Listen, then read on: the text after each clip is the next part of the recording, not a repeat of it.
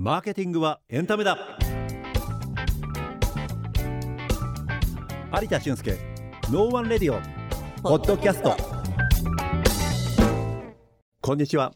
マーケティングコンサルタントの有田俊介です。ナビゲーターの岡野美和子です。それでは早速ゲストをご紹介しましょう。前回に引き続き合同会社サンパギータ代表の田島裕樹さんですよろしくお願いします。よろしくお願いします。ゆきさん金曜日はブライダルのお仕事されてると結構お忙しいんじゃないですか？そうですね。うん。繁忙期ですかね。そうですよね。にはなるともう徹夜が続くっていう感じですね。大変だ。週末に向けてね。大変お忙しいとは思いますし、まあ飲食中心それからウェディングブライダルということで言うとこの23年コロナで影響も大きかったんじゃないですか？そうですね。うん多分あのどの業種よりも影響を受けたんじゃないかなと思ってるんですけど。ね私もあの ブライダルの司会のお仕事ははいもうゼロになりましたからねやっぱり。そうねんなんか人生はいではいこんなに仕事がゼロになることってあるんだなっていう なんか結構あのショック通り越して面白いなと思っちゃって。逆にねもうそうそう来るかみたいな感じになりますよね。はい。なんかこう乗り越えた、はいあの具体的な動きとか、はいコツみたいなものってあったんですか？そうですね。うんあのもう無理だなと思いまして、うんうん すべてがゼロになったので。うんまあその当時あのちょっとお手伝いしてた飲食店はい。があったんですけどまあ後のうちの飲食店なんですけどうんをもう2つ返事で買収をしたっていう 決断は一回しました飲食店をはい新たに始めた。そうですね。もともうん。と他の方がやってた飲食店があってあのお付き合いがあってお手伝いとかしてたんですけど、うん。まあそこがもう閉めざるを得ない状況うにん。なった時に、まあ今だったら不動産の変更ができると 言われましてないと困ると思ったので、はまあ買っちゃいましたんでその時に。コロナでね飲食業がみんな店畳んだりとか、はい。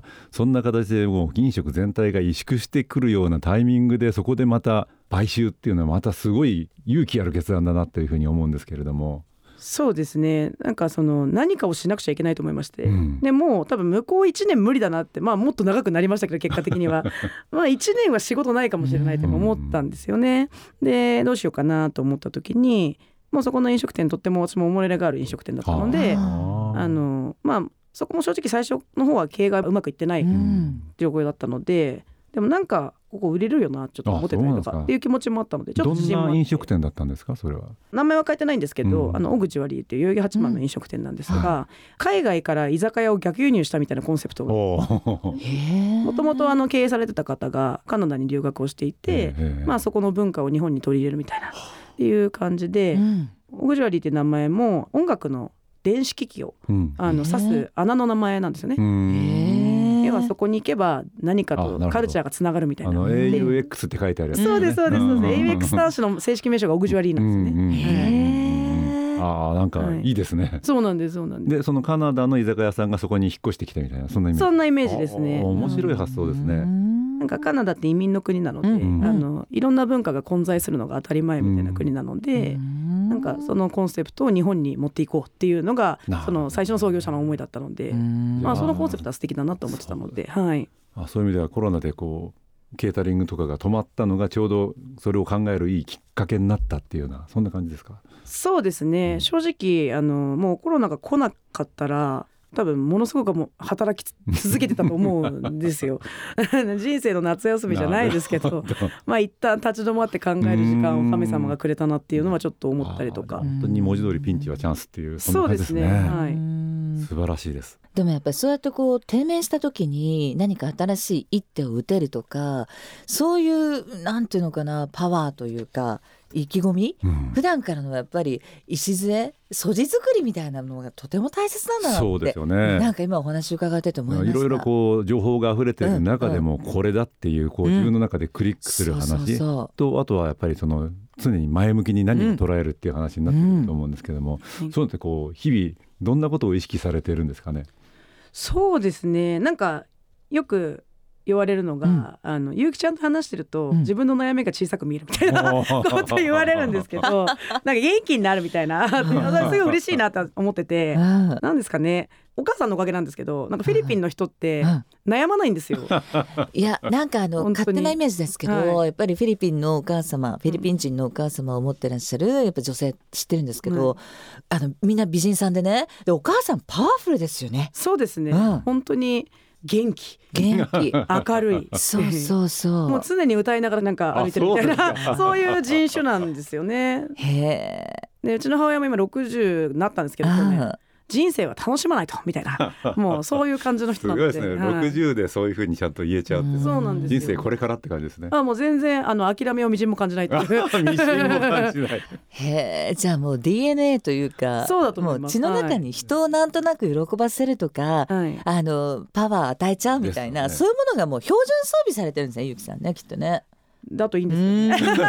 いやそうよね。自然体でいてなんとなく話してるとさ、何くだらないじゃん私何くよくよしてたのよって 思えるって素晴らしいこと素晴らしいなしやっぱりその常に日頃からの前向きな姿勢っていうのは、うんこういうコロナの中でみんな萎縮してもうあれやめなきゃこれやめなきゃっていうところでだから今これ始められるよねっていうふうにうんカッと切り替えられるっていうのは素晴らしいですね。そうですね。もう悩まない。みん。なね自分では悩まないぞとか思っても悩ん。じゃいますからね。まあそうですよね素晴らしいです。まあそん。な標準装備はあってもでも努力されたりとか心がけてらっしゃることってあるん。ですかなん。かこうアクションじゃない。まあお客様を喜ばせるっていうねお立場にいらっしゃるので、うん。はい。うん。まあ、飲食をやってるので、うまあそこに関してはやっぱりあのよそに食べに行ったりとか まあ本当にそれこそマーケティングじゃないですけど、うん。あのね最近のトレンドは何なのかとかう、ん。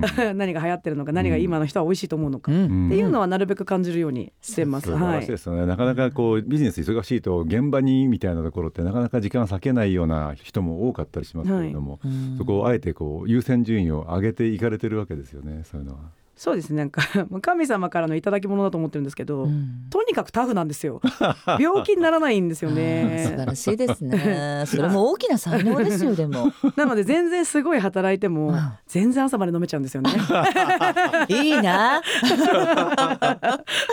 自分は最近夜遅くなると眠くなってきてますね。それと30超えてから感じるようになりました眠いなっていうそうなんだ。40を超えるともっと眠くなりますよ。よく言われますいやーでもそうですよね。インプットしないとアウトプットでできそうだないですそうですよね。そうですね本当にそう名言ですすねそれは。ね、プロはいだからこそ勉強していくっていうのもあるかもしれません。あの田島さん今こういろんなことを手掛けていらっしゃいますよねそのケータリングから始まっていろんなこう飲食にまつわるところを手掛けていらっしゃると思うけども、こう幅広いビジネスをやる中で今後の展望って言いますか目標っていうかはいどんなものを今お持ちなんですかそうですね。あの最初はなんか創業当時ぐらいは、うん。あの IT の会社がどんどん立ってみたいな、はい。もう創業同級生がみんな今上場とかしちゃったりとかあしてたのでなんか飲食でまあなんていうんですかね。そういうふうに女性社長として、はい。あの実業のなりわいであ、なんかそういうふうに目指せたらいいなってずっと思ってたんですよ。うん。なんですけど、まあ、コロナ来てで、まあ、さっき言ったそのオグジュアリーがものすごく変なしうまくいったんうです、うん。それを支えてくれたのが今のスタッフだったりとか、うん。まあ、常連さんだったりとかだったんですよ。なのでなんか今のスタッフと一緒にうん。もっと大きくなれたらなとかっていうのと、まあ、あのやっぱお母さんが外国人っていうのもあって、うん。まあ、日本を出てグローバルに活動はしたいと思っているので、この状況で飲食やって、うん。ある程度いい感じになった部分があるので、うん。まあ、海外展開はちょっと考えたいなと近い未来で素晴らし思ってます。いですね素晴らしいですね。海外への大きな野望、はいその一方で本当にスタッフを大事にされるっていうところっていうのは、うんなかなか両立される方って多くないというふうに思うんで、うん素晴らしいと思いますね。